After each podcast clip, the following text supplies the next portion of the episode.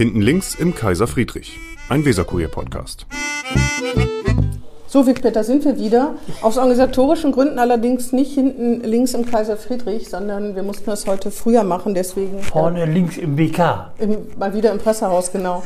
Unter den höchsten Sicherheitsvorkehrungen mit äh, Raum, Raumlufttester und in einem großen Raum mit offenen Fenstern. Herr Bensch, ne, Gesundheitspolitiker, würde auch aufpassen.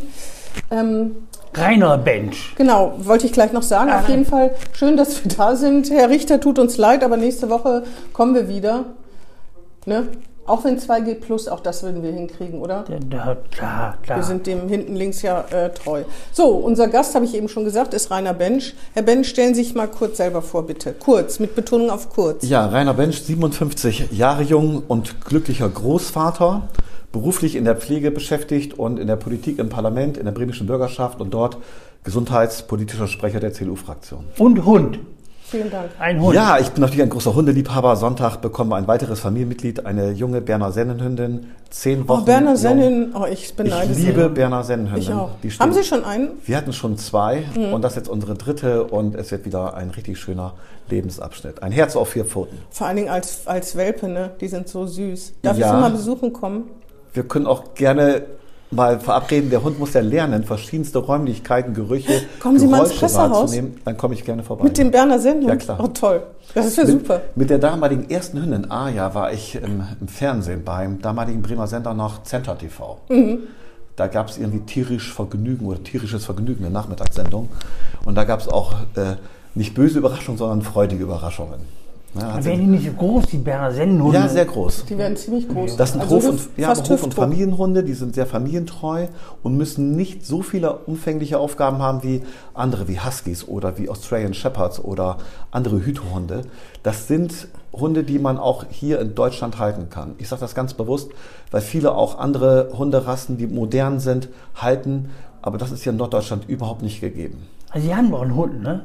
Die haben ja, im August ist unsere kleine Holly mit fünf Jahren verstorben an Magendrehung. Ach du Scheiße. Ja, ja. Ach du Schande. War ich sehr, sollte böse Worte sagen. Ja, war sehr, sehr Schande, hart. Nee, das, hat uns, das, hat uns, sehr getroffen, weil das war unangekündigt. Ähm, und, äh, Wegen der Magenverdrehung? Magendrehung ist bei Hunden vom fünften bis neunten Lebensjahr häufiger vorkommend. Deutsche Doggen, Schäferhunde, Berner Sennhunde, Hunde mit großem Brustkorb ist noch nicht hinreichend erforscht. Das wusste ich gar nicht, dass es das gibt. Ja, unsere, ich auch nicht so sehr. Äh, man sagt ja immer, ein Hund soll nach dem äh, Essen nicht toben. Das macht er sowieso nicht.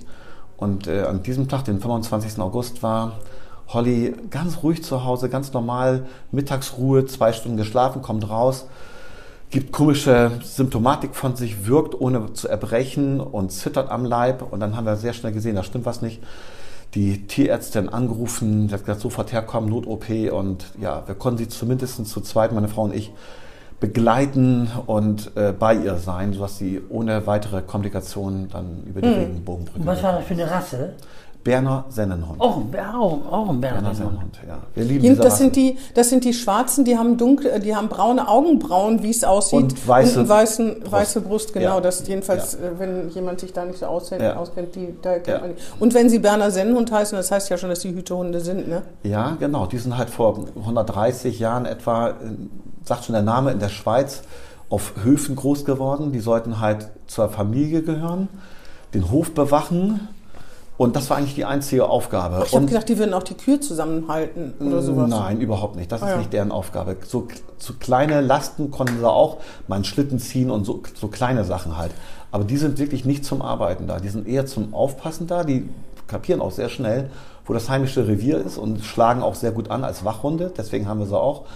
Und ansonsten sind sie aber so kuschelig und freudig und sind völlig unbeschwert, tun einem richtig gut. Wo wohnen Sie denn? Im nördlichsten Bremen-Nord, in Fagerekom, der Mittelpunkt unseres Bundeslandes.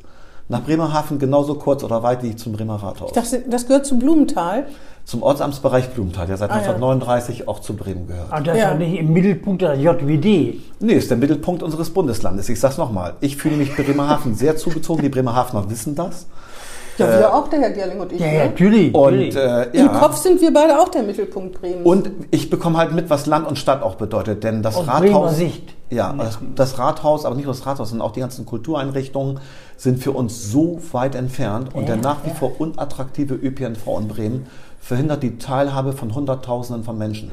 Das muss ich mal so Hunderttausenden? Ja, 100.000 von Menschen. Wir sind 100.000 Nordbremer, nehmen Sie noch ein paar aus dem Westen dazu und aus dem Bremer Umland. Dann wissen Sie, dass ich hier wirklich über das eine Bremer Umland gehört jetzt aber nicht zu Bremen. Also ja, Teilhabe. sollen die, nicht sollen auch, sollen die nicht auch hier ins Theater kommen? Sollen die nicht auch Nicht, die wenn ich das subventionieren das Museum, muss. die Kunsthalle, die Stadtbibliothek genießen? Ist doch für alle Bürger. ja, da. aber wer bezahlt es denn? ja, wenn das danach geht. Wir nehmen ja auch in, in Niedersachsen Dinge wahr. Welcher Bremer ist nicht gerne in Oldenburg, in Celle, in Delmenhorst oder in anderen äh, Pferden. Umlandstädten? Aber der ÖPNV und das Theater, das muss man zumindest sagen, das wird von den Steuerzahlen in Bremen subventioniert Ja. und der reiche Speckgürtel, das, Ja. der profitiert davon. Ja, aber wenn Sie mal das Thema ÖPNV nehmen, ich bin wie gesagt Nordbremer, wir haben erst seit ganz kurzer Zeit, ich weiß seit zwei, drei Jahren, vielleicht auch vier Jahren, den gleichen Tarif wie jemand aus Pferden, um in die Bremer Innenstadt zu kommen. Wir haben jahrelang mehr bezahlt, das müssen Sie sich mal vorstellen. Wir haben mehr Geld bezahlt als inner Bremer Bürger, als Menschen, die aus Pferden in die Bremer Innenstadt wollen. Das ist tatsächlich so gewesen, Ja, weil es diesen Verkehrsbund Nord gibt. Also es ist doch immer alles länderübergreifend. Und ich kann noch viele andere Benachteiligungen erzählen. Wir müssten, um auf die andere Weserseite zu kommen, teures Fahrgeld bezahlen, während man hier in Bremen genug Brücken hat und die ja, grüne Verkehrssenatorin äh, zu, quasi als Erfüllung ihrer Wahlgeschenke noch zusätzliche Fahrradbrücken hier bauen will in Millionenhöhe. Das sind die gefühlten und tatsächlichen Ungerechtigkeiten, wie wir sie beobachten. Aber Sie haben auch vorhin gesagt, wenn Sie schon mal nach Bremen kommen Ja, nach und Bremen. schon mit dieser Wortwahl fangen, haben Sie ja selber diese Schere im Kopf, dass Sie sagen, Sie kommen nach Bremen, obwohl Sie sind Bremer. Sie, Sie, Stadt Bremen. Sie sind Stadt Mein- Bremer. mein- ja, aber nichtsdestotrotz, Bremen Nord gehört zur Stadt Bremen. Ja, ja. Also wenn man von Bremen Nord nach Bremen kommt und selber sagt, ich fahre nach Bremen, da muss man sich nicht wundern, wenn die Bremer einen behandeln, als ob sie nicht zu Bremen gehören. Dann würde ich sagen, ja, dann fahren Sie wieder zurück nach Nicht-Bremen, wo immer das dann sein mag. das kann man Doch, ganz, ist so. ja, das kann man ganz unaufgeregt sehen, aber das ist tatsächlich immer noch so inkooperiert bei uns Nordbremerinnen und Nordbremern, dass wenn wir in die Innenstadt, in die City fahren, sagen, Mensch, wird mal wieder Zeit, dass wir nach Bremen fahren. Wir meinen das ja positiv, weil wir halt in der Innenstadt einiges Tolles finden, was wir in Bremen Nord nicht Wir haben. fahren ja nie nach Bremen Nord. Ja, genau. Da fahren aber, wir nie. aber, aber dann wird natürlich Wieso die Frage fahren wir nicht gestellt. Nach Nord. Nach. Bremerhaven, aber nicht Ja, ja, genau. Nord. Genau, genau. Nach Fehlgesagt fahren wir doch. Nein, vom Wortlaut her meint Herr Gerling. Ja, ja, aber Ähm, Staatsrat Gerling, Entschuldigung. Ja, und Das müssen Sie gleich nochmal erklären. Erkläre ich gerne, erkläre ich gerne. Nein, aber es ist tatsächlich so, da kommt man ja ins Gespräch und das ist immer das Positive, so wie Sie jetzt auch sehr kritisch sind und fragen. Und dann sage ich immer, ja, du kannst das Lineal ja oder das Zentimetermaß oder das Kilometermaß rumhalten, wie du willst. Bremen Fagerekum ist nach wie vor 33 Kilometer vom Rathaus entfernt, aber wir, wir fühlen uns so, als sind es 133 Kilometer. Aber was sollen denn die Berliner dann, sagen, nein, Herr nee, und dann reden wir miteinander, dann nicht abweichen, dann reden wir miteinander. natürlich Bremen ist in der ich ab. Länge gezogen, im Gegensatz zu Berlin. Berlin ist kreisrund. Wir sind ganz lang gezogen am Fluss entlang, gehören seit 1939 Bremen an und fühlen uns immer noch nicht so richtig eingebunden und abgeholt. Da können Sie mit ganz vielen Nordbremern sprechen. Egal wer regiert, wir müssen noch ganz viel tun und das dauert noch ein paar Generationen, bis dieses Wir fahren nach Bremen rausgeht. Aber darf Sie müssten- Sie müssten- überbewerten, Frau Hellwig. Na, ich kann es in beide Richtungen sagen. Wenn Sie anfangen zu sagen, ich fahre nach Bremen, dann müssen Sie sich nicht wundern, wenn Sie eine andere Rolle spielen, als wenn Sie sich zu Bremen gehörig fühlen würden. Nein, wir fühlen uns schon gehörig. Dann aber würde ich nicht sagen, das ist ich wie in einer Familie, wo ein Kind sagt, Mutter und Vater haben die anderen Kinder ein Stück weit mehr lieb. Das können Sie dem Kind auch nicht ausreden. Das ist ein faktisches Gefühl. Ein Und faktisches Gefühl, das Nein, ist ja und, nee, nee, und ein Gefühl, nein, nein, ein Gefühl, das können Sie auch nicht durch, durch Anordnung von oben sagen, du hast dieses Gefühl nicht zu haben. Nee, ich sage nur, Sie sollen selber Ihren Beitrag dazu leisten. Ja, das tun wir. Das tun wir. Sind wir haben, ein Landtagsabgeordneter? ja, Im, im, für Ja, das ganze klar. Land. Ja, genau. Das ganze Land. Für Bremerhaven mit. Für die ganze Stadt Bremen. Ja, ja, auch für Bremen. Bis ja. nach Oberneuland hin. Ja, und ich betone das ja auch immer, wenn ich irgendwo bin, man sich vorgestellt, mal- manchmal auch mit Lächeln. Als ich letzte Woche äh, mit der Geschäftsführung am Klinikum Reichenheide gesprochen habe, habe ich gesagt, ja, und äh, ich bin übrigens auch der nördlichste Stadtabgeordnete. Und damit will ich natürlich auch mal das Gespräch in eine Richtung lenken und dann fragen die natürlich auch, wo wohnen Sie? Und sage ich, ja, ich fühle mich Bremerhaven verbunden. Das empfinden die als Wertschätzung. Und umgekehrt ist es genauso, wenn wir zum Beispiel, wenn Sie sagten Oberneuland, da liegt zum Beispiel ein Klinikum äh, Psychiatrie. Das heißt nicht mehr offiziell Dr. Heines, aber das ist das Amias Klinikum, wo Menschen mit psychiatrischen Erkrankungen sind. äh, da habe ich ein sehr großes Auge drauf, nicht nur als Gesundheitspolitiker, sondern weil halt solch eine Einrichtung, egal in welchem Stadtteil sie in Bremen ist, äh, für uns alle auch gebraucht wird. Jedenfalls wohnen Sie in Blumenthal. Blumenthal hat ja nicht den besten Ruf, sagen wir mal so, ne? Blumenthal ist hat nichts eigentlich, mit Bremen Nord zu tun, ist eigentlich einer der schönsten Stadtteile. Es sind immer zwei ganz kleine soziale Brennpunkte. Einmal der alte Ortskern mit der George-Albrecht-Straße, Hm. wo nicht gelungene Integration einfach äh, das Leben einem schwer macht, wo hohe Kriminalität herrscht, wo auch Angst herrscht, wo Angsträume sind, wo auch nicht nur Frauen, auch Männer, auch ich als seinerzeit mit zwei Hunden sogar einmal unter Polizeischutz da nur durchgekommen bin. Das ist auch eine Geschichte, aber die muss nicht heute erklärt werden.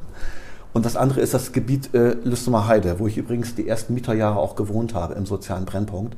Damals war die Welt aber noch in Ordnung, weil die soziale Mischung einfach stimmte. Wir waren Sie auch sind in ja in Bremen geboren, ne? ja, ja, Bremen, Bremen. ich bin echter Bremer, echter Ja. Bremen-Norder, echter Blumenthaler. Ich ja Hemlinger. So, und, äh, Im mh, Osten. ja, ja, und ähm, wir haben damals äh, noch Integration gelebt, aber dann kam die sogenannte Fehlbelegungsabgabe. Viele wissen gar nicht mehr, was das heißt.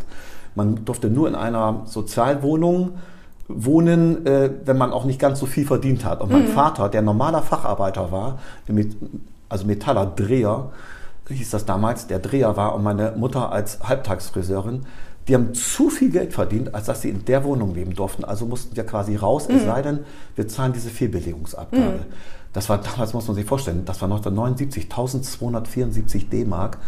Man hat damals eher 800, 900 D-Mark gebraucht, um ein Haus abzubezahlen, nur mal um die Dimension zu zeigen. Und so ist praktisch dann dieses eigentlich tolle Wohnviertel, was sich dort entwickelt hat, So sind Ghettos entstanden. Ghettos, Ne? genau, zu Ghettos geworden. Und ähm, das ist einfach schade, weil es hat damals alles geklappt. Wir waren mit ein paar Menschen mit Migrationshintergrund, mit Mitschülerinnen und Mitschülern in der Grundschulklasse, in der Fußballmannschaft. Diese sozialen Probleme, wie wir sie heute haben, die gab es damals nicht. Man hat die praktisch in der Gruppe, in der Grundschulklasse, im Sportverein quasi gelöst. Und Integration war einfach etwas richtig Tolles. Ähm, Blumenthal, färbt das denn auf Blumenthal ab? Mm, Hat dadurch ein Blumenthal einen schlechten Ruf? Weil oft, wenn über, äh, über benachteiligte Gebiete geredet wird, dann werden ja Gröpeling... Ja, die äh, Kennzahlen, ja, genau, dann Genau. kommt Blumenthal fast immer Ja, vor. genau, die Genauso wie, Kennzahlen. wie, äh, wie Hochding. Ja. Äh, und da frage ich mich immer, ob die Blumenthaler selbst, ob sie das stört, wenn man Ja. immer mit in einem Atemzug da genannt wird, oder sind die so selbstlos, dass sie sagen, wir wissen, hier gibt es Brennpunkte, aber es hat mit Blumenthal direkt nichts zu tun. Ja, genau. Wir haben, wie gesagt, diese, diese kleinen Hotspots, aber die haben natürlich große Auswirkungen, weil die Grundschulen und auch die äh, Schulen der Weiterführenden, äh, ich war jetzt zum Beispiel im Rahmen des bundesweiten Vorlesetags im Ober, in der Oberschule in Sandwehen. Sozusagen, dort sind dann schon äh, Kinder der fünften bis äh, zehnten Klasse und die kommen sozusagen aus allen anderen Ortsteilen auch.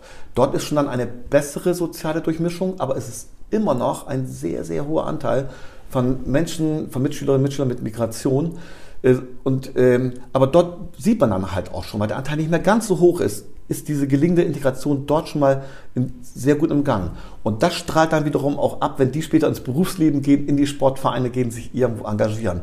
Also Blumenthal als der Stadtteil, der übrigens den längsten Weserwanderweg hat, der das größte zusammenhängende Waldgebiet Brems hat, der ein, ja, Schwanewede angrenzend den Golfplatz hat, dann das Freibad, das Auetal, Wo ist das Blumenthal? Also das wo sind die alles, Blumen? Das ist alles Blumenthal und Blumendal, so hieß es ja früher. Genau. Wo ist Sozusagen das? War das halt, das ist halt aus der Geschichte heraus, war das halt das Tal der Blumen auch tatsächlich war. Aber ich meine, ist es das noch? Gibt es Stück noch einen weit Blumenthal? Schon. Wekens, Wekenspark. Äh, wir haben also so viele auch schöne grüne, sprichwörtlich grüne und von Blumen und Bäumen ummantelte, wirklich auch romantische Ecken. Wir haben den Lüssemer Berg, äh, wo ein sehr bekannter Landwirt äh, seine Rinder freilaufen lässt. Wir haben so viel ortsnahe Naherholungsmöglichkeiten, Spaziermöglichkeiten, Erholungsmöglichkeiten, Begegnungsmöglichkeiten, wie sie hier in der Stadt, wo uns jeder drum beneidet. Das können wir durchaus auch mit ein bisschen mehr Selbstbewusstsein nach außen tragen. Na, Ja, Bremen wurde ja auch lange Zeit beherrscht von Bremen Nord. Herr Börnsen, Herr Ah. Neumann und Herr Dehnkamp und ich weiß wer alle. Ne? Ja. Das wurde ja Bremen, die Stadt Bremen, wurde ja tatsächlich von Bremen Nord beherrscht. Ne? Ja, wir haben, wir haben ja auch Bremen-Norder Senatoren gehabt, auch aus der Union, Jörg Kastendiek, Ja, Ronald Helmut Mike Flugrad. Neumeier Genau, genau. und so weiter und so fort. Ja, völlig Flugrad klar. doch auch, oder nicht? Ja, ja. Helmut Flugrad war einer der, Ja, ja, der längsten äh, Abgeordneten, die wir je hatten, im Verkehrsbereich sehr engagiert. Ja, Äh, und ohne ihn hätten wir vielleicht auch die B74 neu und auch die Nordwestbahnanbindung nicht. Da hat er sich sehr hintergeklemmt. Ja, natürlich sind viele Bremen-Norder engagiert, auch über alle Parteigrenzen hinweg. Ja. ähm, ja, da freue ich mich über jeden, der daran ja, teilhat. Bremen Nord spielt ja eine große Rolle in der Politik, ne? in der bremischen Politik, Bremen Nord. Offensichtlich nicht genug, sonst würde Ich Herr sag mal so, wir haben jetzt seit, ich weiß nicht schon, seit wie vielen Jahren, das hat unter Börnsen eingesetzt, den Senatsbeauftragten für Mhm. Bremen Nord, aber bis auf Ankündigen und weiße Salbe verreiben ist da nicht viel passiert. Und auch, das, was, und auch das, was jetzt groß angekündigt ist, dieser Berufsschulcampus auf dem Gelände der Bremer Ja. Volkammerei, ist auch erstmal nur alles Und die Ankündigung Jakobs-University? und verschoben. Die Jakobs University. Die Jakobs University, die hing ein paar Jahre am Tropf, das ist völlig klar. Aber, nichtsdestotrotz ist sie aber in Bremen Nord geschaffen worden. Ja, auf einem ehemaligen Bundeswehrgelände. Ja. Finde ich sehr gut. Ich finde auch sehr gut, dass wir da jetzt einen neuen Investor haben, eine neue Chance haben. Das ist auf jeden Fall keine weiße Salbe gewesen. Es liegt zwar schon ein paar Jahre zurück, aber Henning Scherf und Bringfriede Kaas haben das in die Wege geleitet. ja, Stimmt's, Digi? ja, okay. Das, das mag man ja auch alles loben, aber dann ist die Jakobs University teilweise auch stiefmütterlich äh, behandelt worden. Die hat weltweit sehr, sehr gute Preise auch äh, sowohl zum. Ruf von Bremen ein, Ja, ja. herbeigeführt. Und es gab immer wieder Streit im rot-grünen Senat vor allem auch. Wollen wir denen noch ein paar Millionen geben, damit sie sozusagen am Leben bleiben? Und es war dann immer die SPD, die sich mit Martin Günther auch als Wirtschaftssenator damals dahinter geklemmt hat, dass auch unter wirtschaftsstrukturpolitischen Gründen die Jakobs University in Bremen-Nord erhalten bleiben. aber es war versprochen worden, dass es eine Privatuniversität ist, die kein staatliches, das muss man Genau, auch mal das sagen. muss man war eingestehen, das hat nicht geklappt. Genau, das, Das war versprochen worden. Sonst ist es ist keine, es war keine private, sondern eine halbstaatliche Universität sozusagen. Auf jeden Fall pri ganz privat ist sie einfach nicht Genau, klargekommen. genau, Aus welchen genau. Gründen auch immer. Genau, das kann man doch auch eingestehen und trotzdem ist es doch gut, dass wir sie jetzt auch haben. Auf jeden Aber Fall. wenn ich sage, sie ist stiefmütterlich behandelt worden, sie hat zum Beispiel vor ein paar Jahren zusammen mit der Geno, dem kommunalen Klinikkonzern, ein Konzept vorgelegt für die ähm, vorklinische Ausbildung von Medizinstudierenden.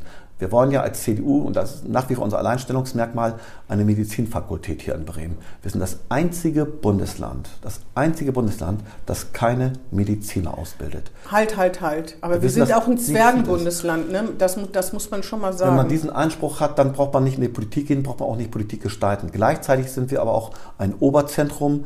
Bremen, Oldenburg zusammen sind eine Metropolregion. Wir liegen zwischen Amsterdam und Hamburg und diesen Anspruch müssen wir gerecht werden. Es aber man muss es sich doch aber mit nicht nur- Großstädten es- vergleichen, Herr Bensch, nicht mit Bundesländern. Ja, wir können es mit Leipzig, wir können es mit Hannover, wir können es mit allen vergleichen und Sie werden immer wieder feststellen, die haben eine medizin-universitäre Was ist mit Ausbildung. Nürnberg, hat das glaube ich Und, nicht, ne? und, Nee. dann kommt, ähm, und dann kommt halt ähm, nicht nur, dass es um die Anzahl der auszubildenden Ärzte geht. Da, wo Universitätsmedizin ist, da haben sie auch die fortschrittlichere Medizin. Da haben sie auch die, in Anführungsstrichen, besseren Ärzte, nämlich die Ärztinnen und Ärzte der ersten und der zweiten Klasse. Wenn sie ein Standort sind ohne Universitätsmedizin, dann haben sie mittelfristig, und das sagen Ihnen alle Trendforscher, wirklich nur noch die Ärzte und, und, und die Medizin der zweiten und dritten Klasse. Oh, Weil die Institute, die Institute, die siedeln sich dort an, wo Spitzenforschung ist. Herr und Bench. gerade in Bremen haben wir, lass mich bitte einmal ausreden, wir haben in Bremen das Deutsche Forschungszentrum für Künstliche Intelligenz. Wir haben mit MEDIS dort ein Institut mit bildgebenden Verfahren. Und wir haben noch viele, viele andere, auch Startups am, Technologie, am Technologiepark. Und ich sage, wir müssen die Potenziale, die wir haben, heben. Und dann ist eine Investition in Universitätsmedizin genau das, was Bremen fehlt.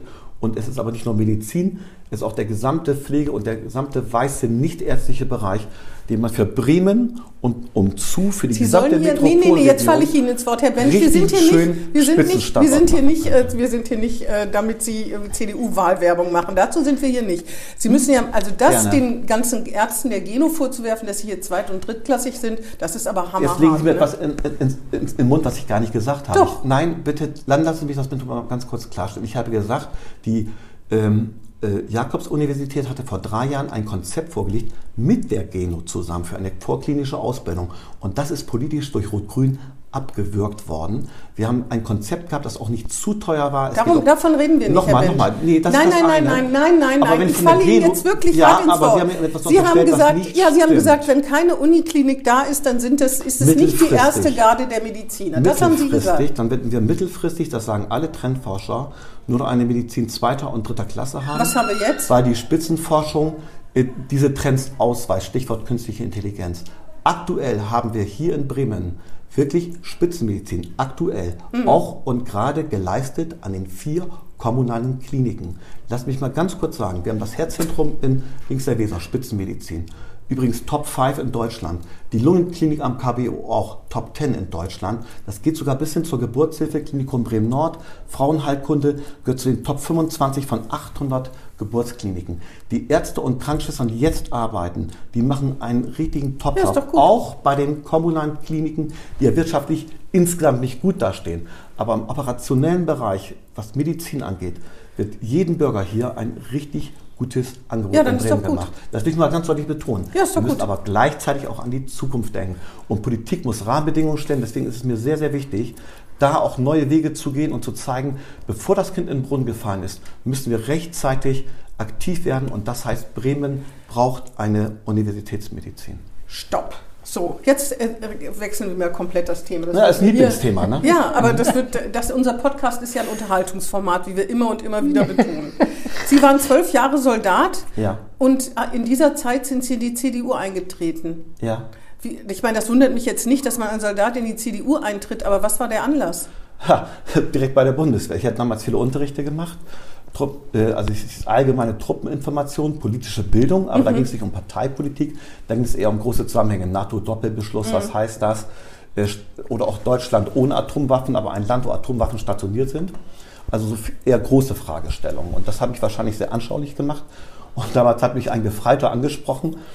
Und äh, Herr Mensch, Sie, Sie müssen in die Politik. Und ich, ach komm, weg, will ich nichts mit zu tun haben. Was Er waren wirklich- Sie denn für einen Dienstgrad? Dienstgrad? ich war in der Unteroffizierslaufbahn Oder- und war in, zu dem Zeitpunkt Oberfeldwebel und Ausbilder in der Unteroffizierlehrkompanie. Also Genau. junge Unteroffiziere Warst du eigentlich auch ausbilden. beim Bund wie hier? Natürlich. Ja, Entschuldigung. Junge Unteroffiziere ausbilden. Deswegen, ich kenne mich mit diesen Dienstgraden gar nicht Genau. aus. Und die sind so 19 bis Deshalb sage ich das, 23, so 19 bis 23, 19 bis 25 Jahre alt. So. Und hat Sie einen Gefreiter angesprochen? Ja, der hat mich angesprochen und äh, dann. der, der äh, war schon in der CDU? ja, Ah, ja. ja, der war damals Kreisschatzmeister in der Jungen Union. Der hieß Jörg Kastendick. Nee, Jörg Kassnick war Kreisvorsitzender und sein, sein Schatzmeister bei Jung Union war das, der hat mich angesprochen.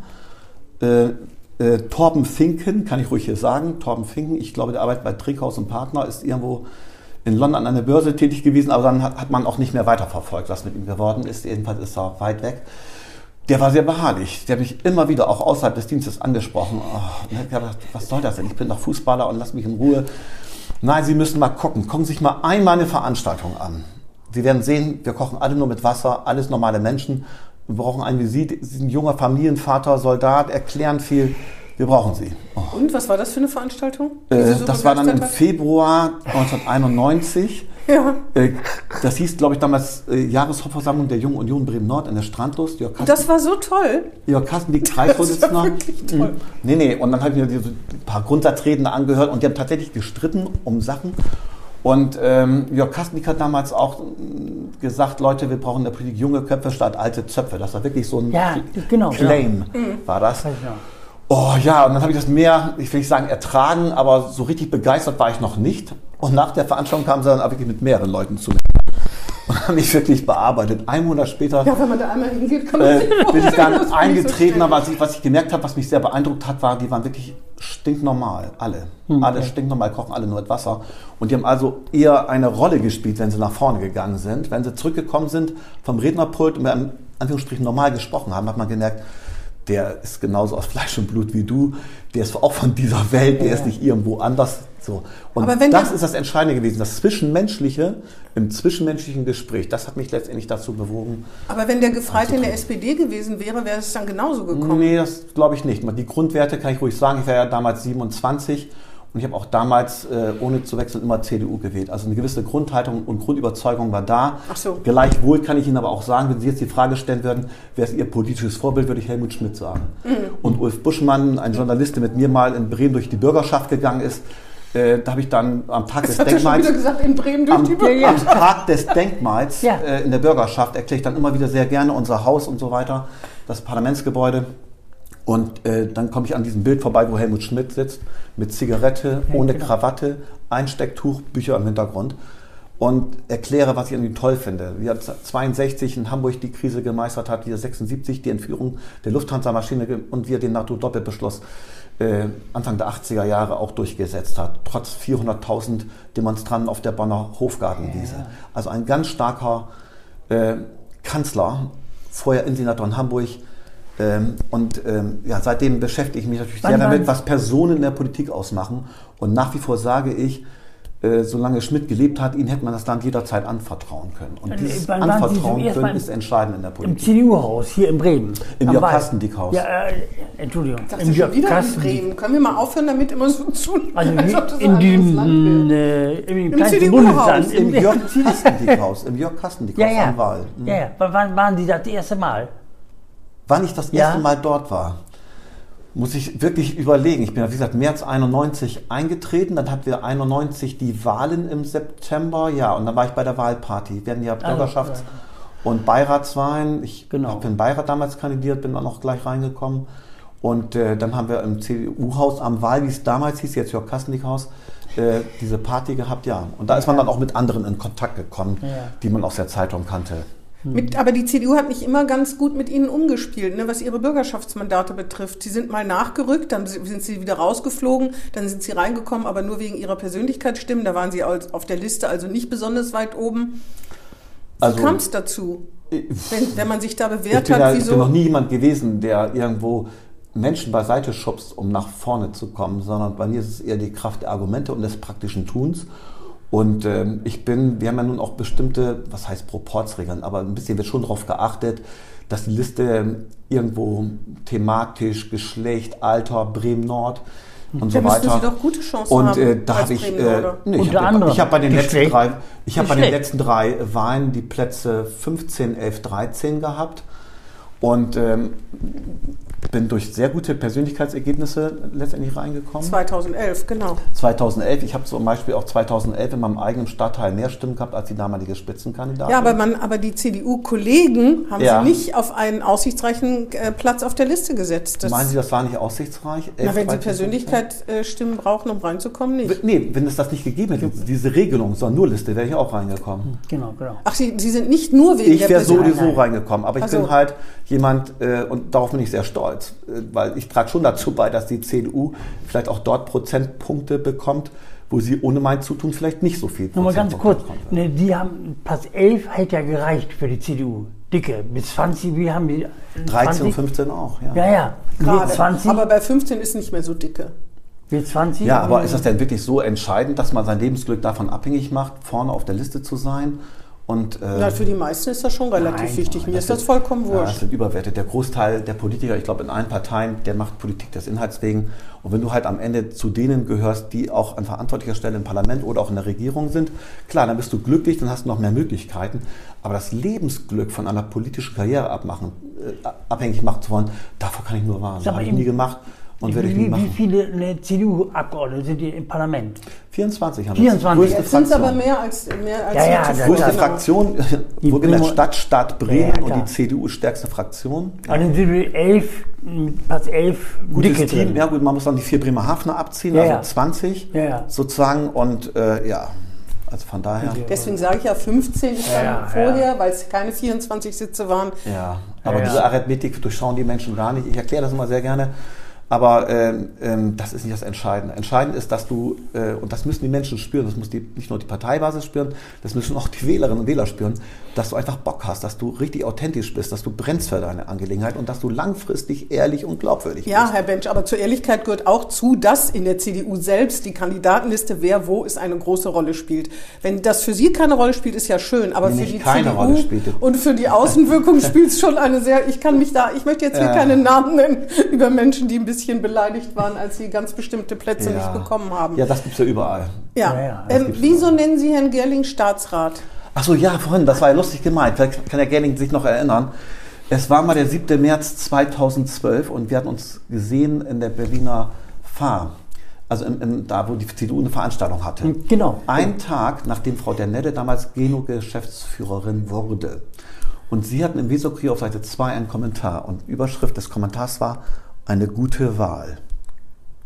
Seitdem ist für mich Wiebert Gerding Staatsrat für Gesundheit. Wieso? Weil wir einen Tag nach der Ernennung einer neuen Geno-Geschäftsführung sagt, eine gute Wahl. Der muss mindestens Staatsrat oder Senator sein. Und dann habe ich auch Spaß gar Herr. Staatsrat Wiebert Gerding. Da, da, ich, irgendwie habe ich ja Leuten gehört, dass Frau Dennette da drankommt oder irgendwie. Ja. Ich weiß mehr. Ah, verstehe. Ja, er hat sie mit Vorschusslorbeeren geschmückt. Ein Genau, Kommentar ist sehr mutig. Und sie war ja auch kommunikativ Ja, ja. stark. Und Aber irgendwie hat sich dann hat sich denn als gute Wahl rausgestellt, jetzt im Nachhinein betrachtet? Ja, Auf jeden Fall ist sie nicht mehr da. im ersten Ja, Moment und schon. keiner schmeißt mit Dreck nach ihr, Nee, weil nee. das ist sehr schwierig, diesen großen Tanker zu Ja, führen, ja. das ist jedem bewusst. Aber es ist vor allem auch die, ich sage immer, die politische Ebene, die voll und ganz eine Sanierung vornehmen muss mit der zuständigen Geno-Geschäftsführung. Ja. Und das hat einfach dann nicht mehr gepasst. Das Ich ist kann das überhaupt so. nicht beurteilen, Und Frau Denette, doch jeder Gesundheitspolitiker, Ja. egal welcher Partei, auch ich aus der Opposition, ich wertschätze sie, Ja. äh, muss man einfach und äh, sie toll kommuniziert Ja. äh, und so weiter. Sie hat auch äh, Die war ja auch lange dabei, gehabt, die war lange. Sie kannte auch vorher als Ja. örtliche Klinikgeschäftsführung, Stichwort Bremen-Ost, Ost, ja, genau. hat die Erfahrung gesammelt. Also sie war keine schlechte Wahl. Ja. Und Frau 13. Und Frau Dr. 13. die mit sehr großen Vorschusslorbeeren natürlich auch gekommen ist und sich im November letzten Jahres im Controlling-Ausschuss, wo ich auch Mitglied bin, äh, vorgestellt hat, da habe ich gesagt, tolle Ankündigungen, man spürt, Sie haben ja wirklich Lust an Ihrem Auftrag und sollte es nachhaltige Strukturveränderungen geben, die wirklich auch zu wirtschaftlichen Verbesserungen führen, dann haben Sie die volle politische Rückendeckung auch der oppositionellen Und was haben, sagen Sie jetzt nach einem Jahr? Jetzt nach einem Jahr kann man es noch nicht ganz... Corona macht ziemlich viel Corona macht, ne? ich sag mal so, erst wenn Corona ja. vorbei ist, können wir wirklich eine richtige differenzierte Beurteilung vornehmen. Aber nach wie vor habe ich den Eindruck, das hat sie aber auch angekündigt, dass sie eher im, im Tagesmanagement versucht, ähm, Stellen, um die es ja geht, abzubauen, abzubauen. Und sie versucht es ohne Strukturveränderungen. Aber es wird der Tag kommen, wo auch dann weitergehende Veränderungen kommen. Schon die sind jetzt nicht in Gange, das kann man ein Schiff, Stück weit Schiff. nachvollziehen, das kann man ein Stück weit nachvollziehen. Ja, ja. Weil jetzt gibt es auch den aktuellen Auftrag, alle geplanten OPs zurückhalten, es geht Genau, um Corona und so weiter. Und da gehen wir den gemeinsamen Kurs mit und sagen, die Gesundheit hat absoluten Vorrang vor Wirtschaftlichkeit, aber wir wollen natürlich mittelfristig die Wirtschaftlichkeit nicht aus den Augen verlieren. So, kommen wir mal zurück. Sie sind Altenpfleger und Diplompflegewirt. Sie Ja. sind noch einer der Bürgerschaftsabgeordneten, die auch arbeitet, also halbe, äh, quasi halbtags arbeitet. Mhm. Ja. Wie, wie, wie ist jemand, der Abitur gemacht hat, dann äh, zwölf Jahre beim Bund war, wie, wie äh, entscheidet Ja. er sich, Altenpfleger zu werden? Erstmal ganz normale Altenpfleger, nicht, dass ich das irgendwie, im Gegenteil, ich habe da große Bewunderung für. Und dann später noch eine Fortbildung äh, oder ein Studium als Vollzeitstudium Diplom. Genau. mit Diplom, ja. Wie, wieso Altenpfleger? Ja, das war damals familiär bedingt. Ne? Ich war noch in Uniform, kam natürlich auch meistens in Uniform nach Hause. Äh, Meine damalige, in Anführungsstrichen, Freundin, Verlobte und dann Ehefrau äh, hatte eine, äh, also eine Oma, meine Schwiegeroma, und die war tüdelig. Heute wird man sagen, dementiell erkrankt. Aber sie war tüdelig. Sie hat ihre Wäsche im Backofen getan, auf 200 Grad gestellt. Genau, genau. Also in Anführungsstrichen Blödsinn gemacht. Die Familie ist damit überfordert gewesen. Die eigene Tochter, Anfang 60, Schwiegermutter, war völlig überfordert, meine Frau auch. Also die Frauen, die normalerweise Töchter, Enkelin sozusagen versuchen, da eine Lösung zu finden. Das Und hat meistens die. Pflegearbeit übernehmen, muss man Ja, auch genau, sagen, in genau. der Familie. Und es gab Mhm. noch keine Pflegeversicherung. Wir hatten damals zweimal die Woche von der Kirchengemeinde sogenannte Gemeindeschwestern bei uns. Und die haben zu mir gesagt, Mensch Rainer, wir haben den Eindruck, du kommst mit ihr echt gut zurecht. Versuch du doch doch mal einen aktiveren Part zu machen. Und ich, jetzt? So, und tatsächlich war es so, ich brauchte nur meinen Arm anbieten. Dann hat Schwiegeroma sich eingehakt und hat sie mich sogar zum Badezimmer entführt. Und dann hat die sich ausgezogen. Tatsächlich. Und ich natürlich völlig mit Scham besetzt, so musste damit auch erstmal klarkommen. So, und dann ist sie unter die Dusche gegangen. Ich habe wirklich da indirekt gestanden, habe nur aufgepasst. Aber sie brauchte praktisch Begleitung. Sie konnte auch noch vieles selbst. Und dann kam der Satz, zu dir habe ich Vertrauen. Ja. Boah, das ging mir so runter. Und dann haben die Gemeindeschwestern mich weiter bearbeitet, wir alle gearbeitet und haben wir mehr Pläne geschmiedet, also organisatorische Gespräche in der Familie. Wie können wir verhindern, dass Oma ans Heim kommt? Wie können wir sie familiär auffangen? Ja, und dann haben wir praktisch alle auch angefangen, das kleine ABC der Pflege. Waschen, anziehen, alles. Aber eben auch wichtig, Kommunikation. Und das war sozusagen der Einstieg in das Berufsfeld. Dann habe ich als Soldat so ein Praktikum in einem Pflegeheim gemacht in Bremen-Neustadt. Bin also von Bremen-Farge weit hierher gefahren. Warum? Das ist in der Nähe vom LDW, Verein für Innere Mission, Gastfeldstraße.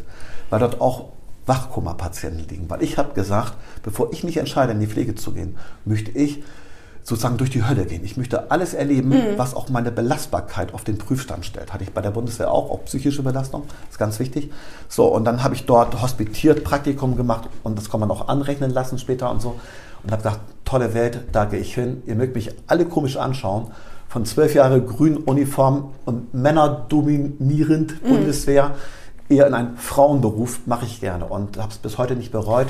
Ein sehr sinnstiftender Beruf, Auf jeden wo Fall. man bodenständig bleibt, wo Teamarbeit gefragt ist, wo jeden Tag Kommunikation stattfindet, nicht nur mit den älteren anvertrauten Menschen, sondern auch mit Ärzten, mit Angehörigen und so weiter, mit Aber ganz ist das nicht trotzdem psychisch sehr belastend? Also gerade Menschen zum Beispiel, Sie sind, glaube ich, spezialisiert auf, äh, spezialisiert auf Menschen mit Demenz und mit MS. Das eine sind Menschen, die, deren äh, eigene deren, ähm, äh, Selbstständigkeit immer mehr abnimmt, weil sie immer kranker werden und immer weniger können. Ich kann mir vorstellen, dass das Menschen sehr erschüttert und auch schwer ist, das zu begleiten. Und Tüdelig. Demenz ist natürlich auch extrem schwer, das Tüdelig. zu sehen, wie Leute so verblassen, also wie deren eigene Ja, Persönlichkeit ja. verblasst. Wie wird man damit fertig? Ja, das ist eigentlich Bestandteil der Ausbildung, damit fertig zu werden. 50 Prozent der Ausbildung sind eigentlich Psychologie, Soziologie und ähnliche Fächer, um eben halt mit Nähe und Distanz umgehen zu können. Und äh, ich behaupte, sobald die, die berufliche Wirklichkeit losgeht, ähm, gibt es dort die, die, Mängel an, an, an Führung, an Begleitung. Jeder Arbeitgeber weiß, wie wichtig es ist, alle im Beruf zu halten, gerade im Pflegeberuf. Und das geht nur, wenn das Arbeitsklima richtig gut ist, wenn der Führungsstil der Vorgesetzten richtig gut ist, zeigen übrigens auch die ganzen aktuellen Studien hier von Professor Rothgang. Nicht die Geldsumme, das Gehalt, die Gehaltshöhe ist das Entscheidende, um in diesem Beruf zu bleiben oder reinzugehen. Da kann man als Examinierter gut verdienen, finde ich. So und äh, auch gerade dann in Leitungspositionen auch noch. So, das ist nicht das Problem. Aber das zeigen alle Studien. Teamgeist, Führungsstil, Arbeitsbedingungen vor Ort. Das muss stimmen. Aber wie geht man damit um, war meine Frage. Wie, wie, wie verkraftet man das, wenn man das Ja, da mitbekommt? gibt es keine Patentlösung. Hm. Andere fragen mich oft, warum bist du seit 35 Jahren verheiratet und immer so glücklich und tanzt? Ja, das hat alles auch mit der. Was Das, hat, nee, das, hat, das hat mit der? Resilienz zu tun. Alle mögen darüber lachen. Und Nee. manchmal, für manche einen ist es schicker, dreifach geschieden zu sein, sechs Kinder aus verschiedenen Ehen zu haben. Nein, da bin ich anders gepolt. Es hat viel damit zu tun, wie viel Resilienz man hat, wie viel Freiraum dem Partner gibt. Und Resilienz und Freiräume, das brauchen Sie auch in jedem Berufsfeld und gerade im Berufsfeld der Pflege. Wenn Sie das nicht haben, dann gehen Sie wirklich vor die Hunde. Und deswegen ist es eine Führungsaufgabe äh, für jeden, der in diesem Beruf tätig ist, dafür zu sorgen, dass das Arbeitsumfeld stimmt. Jetzt bin ich übrigens in der Tagespflege eingesetzt und im ambulanten äh, Wohnen. Äh, das heißt nochmal etwas andere Gäste, auch mit Demenz. Aber auch Menschen, die von außerhalb kommen, die nur in Anführungsstrichen tagsüber da sind, die, Beschä- wo- wo die sind da? Beschäftigung und Mahlzeiten wollen. Wo sind Sie da? Das ist im Fichtenhof, auch Bremer Heimstiftung in Bremen Nord. Und von der Uhrzeit her eine Tagespflege, die von 11 bis 19 Uhr geht. Also nochmal ein spezielles Angebot. Menschen, die sozusagen heimnah wohnen, im betreuten Wohnen, aber auch Menschen, die von außerhalb kommen. Also auch ein ganz interessantes ja, Ich musste nur Geschäftsmodell. lachen. Aber es macht einfach Freude, weil da ist jeder Tag anders und voller spannender Geschichten. Ne? Ich musste nur lachen, weil Sie das mit Ihrer Ehe vergleichen. Ich weiß nicht, was Ihre Frau sagt, wenn ich Sie frage, wie Sie die psychischen Belastungen im Beruf aushalten. Ja. Und Sie Ja, ich sage immer aus Spaß, Ehe. wer Silberhochzeit hinter sich hat, der ist im geschlossenen Strafvollzug. Aber da Was? sagt man dann ja auch, Oh Gott, im oh geschlossenen oh. Strafvollzug geht's dir besser als draußen. Da kriegst du rund um die Uhr Essen, hast saubere Wäsche, kannst Tennis spielen und kannst deine Muskeln trainieren. Nein, es ist natürlich sehr viel Satire dabei, wenn ich so rede. Ja, hoffentlich. das- also ich, äh, ich, mich, wir, Herr und auch Gerling Spaß, und wer Herr Gerling kennt, und weiß ich das muss ja. das nicht verstehen. Ihre Frau muss da die Naja. starken Nerven haben, um das können wir mal gerne interviewen, aber ich, ich, ich bin da, äh, ich, ich will nicht sagen konservativ, aber ich habe ja vorhin gesagt, Freiräume vor allem. Und wir haben in den ersten sechs Jahren, also bis- bis wir geheiratet haben, so viel durchgemacht wie andere vielleicht in 60 Jahren. Und das ähm, prägt auch und äh, wichtig ist, den Partner, das will ich ruhig den jungen Leuten sagen, oder auch wer sich im Alter erst verliebt, äh, du musst dem anderen verzeihen können und du musst ihm viel Freiräume geben. So schwer ist es nicht, äh, langfristig äh, ja, miteinander verbunden zu sein. Was halten Sie von der Impfpflicht für äh, Pfleger, die ja jetzt kommen soll im März? Ja. Sie haben ja gesagt, Sie sind davon nicht so angetan. Ich war lange Zeit nicht von einer Impfpflicht generell überzeugt, Mhm. ähm, weil ich glaube oder, oder geglaubt habe, dass ich ausreichend Menschen durch Überzeugung, durch Aufklärungskampagnen, aber auch durch die schreckliche Berichterstattung von mittlerweile über 100.000 Toten in Deutschland Mhm. und vielen Einzelschicksalen so leiten lassen, dass wir eine Impfpflicht nicht brauchen. Wie Frau Bernhard das Und ja auch gesagt hat. ne? Ja, ich habe die Berichte gelesen. Frau Bernhard und Herr Meurer hat nochmal eine ganz andere Meinung. Ja, aber das will ich gar nicht an, an politischen Personen festmachen, sondern hier geht es letztendlich wirklich um Menschenleben retten. Und wir haben jetzt gemerkt, mit all den Maßnahmen, die wir politisch auch beschlossen haben, schaffen wir es nicht. Wir schaffen es wirklich nur wenn wir zum Thema Impfpflicht äh, überleiten. Und da bin ich froh, dass sich im Bundestag eine sehr große breite Mehrheit abzeichnet. Und auch der designierte Bundeskanzler Scholz hat ja gesagt, ich hätte nie gedacht, dass wir so weit kommen, aber jetzt ist der Zeitpunkt erreicht und der ist auch jetzt erreicht. Also auch für, für die, die, auch für die Berufsgruppe, weil Sie, wie ja, gesagt, vor ein paar Wochen ja, das noch anders... Ja, genau. Mhm. Die Berufsgruppe fühlte sich vor ein paar Wochen, als es hieß, jetzt müssen aber sofort alle in den Pflegeheim und Krankenhäusern mhm. werden. Wir haben äh, eigentlich in vielen Bereichen eine sehr, sehr, sehr hohe Impfquote. Jetzt haben wir vor kurzem auch erst die Nachricht bekommen, mhm. Aufgrund einer Umfrage, ich weiß nicht, also ich kann mir kein Pflegeheim vorstellen, wo wir nur 25 bis 40 Prozent Geimpfte haben. Da frage ich mich, Entschuldigung, was für Menschen arbeiten dort? Weil das berufliche Selbstverständnis zeigt eigentlich, und das ist ja auch bei der, bei der Händedesinfektion, bei der Tragen von Schutzkleidung in bestimmten äh, Handlungsfeldern unseres Berufes, Stichwort Wundversorgung etc., ähm, ist es notwendig, immer zu sehen, du darfst dein Gegenüber nicht gefährden und du darfst dich selbst aber auch nicht gefährden. Du musst dich selbst auch schützen. Das sind eigentlich so Handlungsleitlinien, die unseren Beruf begleiten. Das kann ich nicht verstehen. Und äh, vor ein paar Wochen, als die Diskussion aufkam, aber die müssen geimpft werden, da war das aber eher so wie so eine gefühlte Schuldzuordnung. Hm. Und deswegen habe ich mich dagegen gewehrt und habe gesagt, nein, wir müssen die erreichen, um die erstmal geschützt werden müssen, die über drei Millionen über 60-Jährigen, die ja wirklich gefährdet sind, dass die erstmal jetzt zur Impfung kommen. Da muss der Schwerpunkt sein. Das war vor zwei, drei Wochen wirklich meine Einstellung. Und jetzt ist es aber so rasant gewesen, die, die, die Entwicklung der letzten zwei, drei Wochen und auch heute mit Blick auf die bremischen Intensivstationen.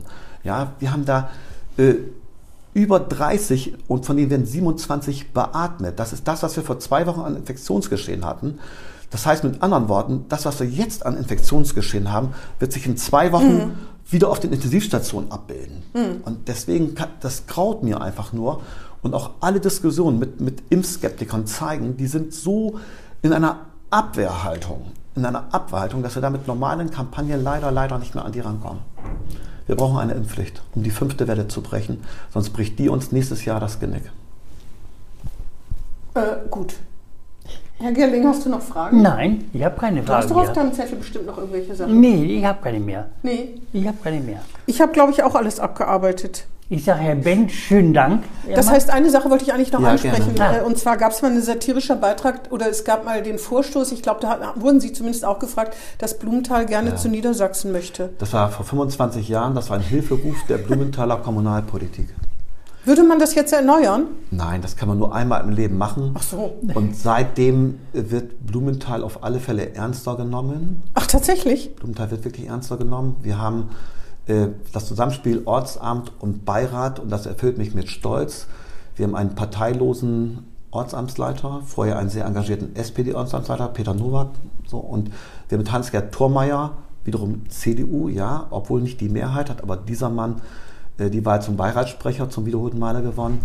Sehr, sehr gute Köpfe, die sich um Blumenthal kümmern und die Chemie zum Nordbeauftragten, auch zu den Behörden, ist besser als vor 25 Jahren. Deutlich besser. Und das erfüllt mich mit Stolz, dass wir damals sozusagen uns alle, wirklich alle zusammen äh, gerafft haben, diesen satirischen Antrag gestellt haben, um erstmal Aufmerksamkeit zu bekommen. Äh, haben Sie und die seitdem ist vieles besser, aber haben längst Sie, noch halt, nicht halt, halt, Haben Sie die Niedersachsen damit auch belästigt sozusagen? Und was Nein. haben die gesagt? Nein, das war... Ach, das, das so weit ist es gar nicht gegangen. Nein, nee, das war schon weit gegangen, wurde auch deutschlandweit berichtet.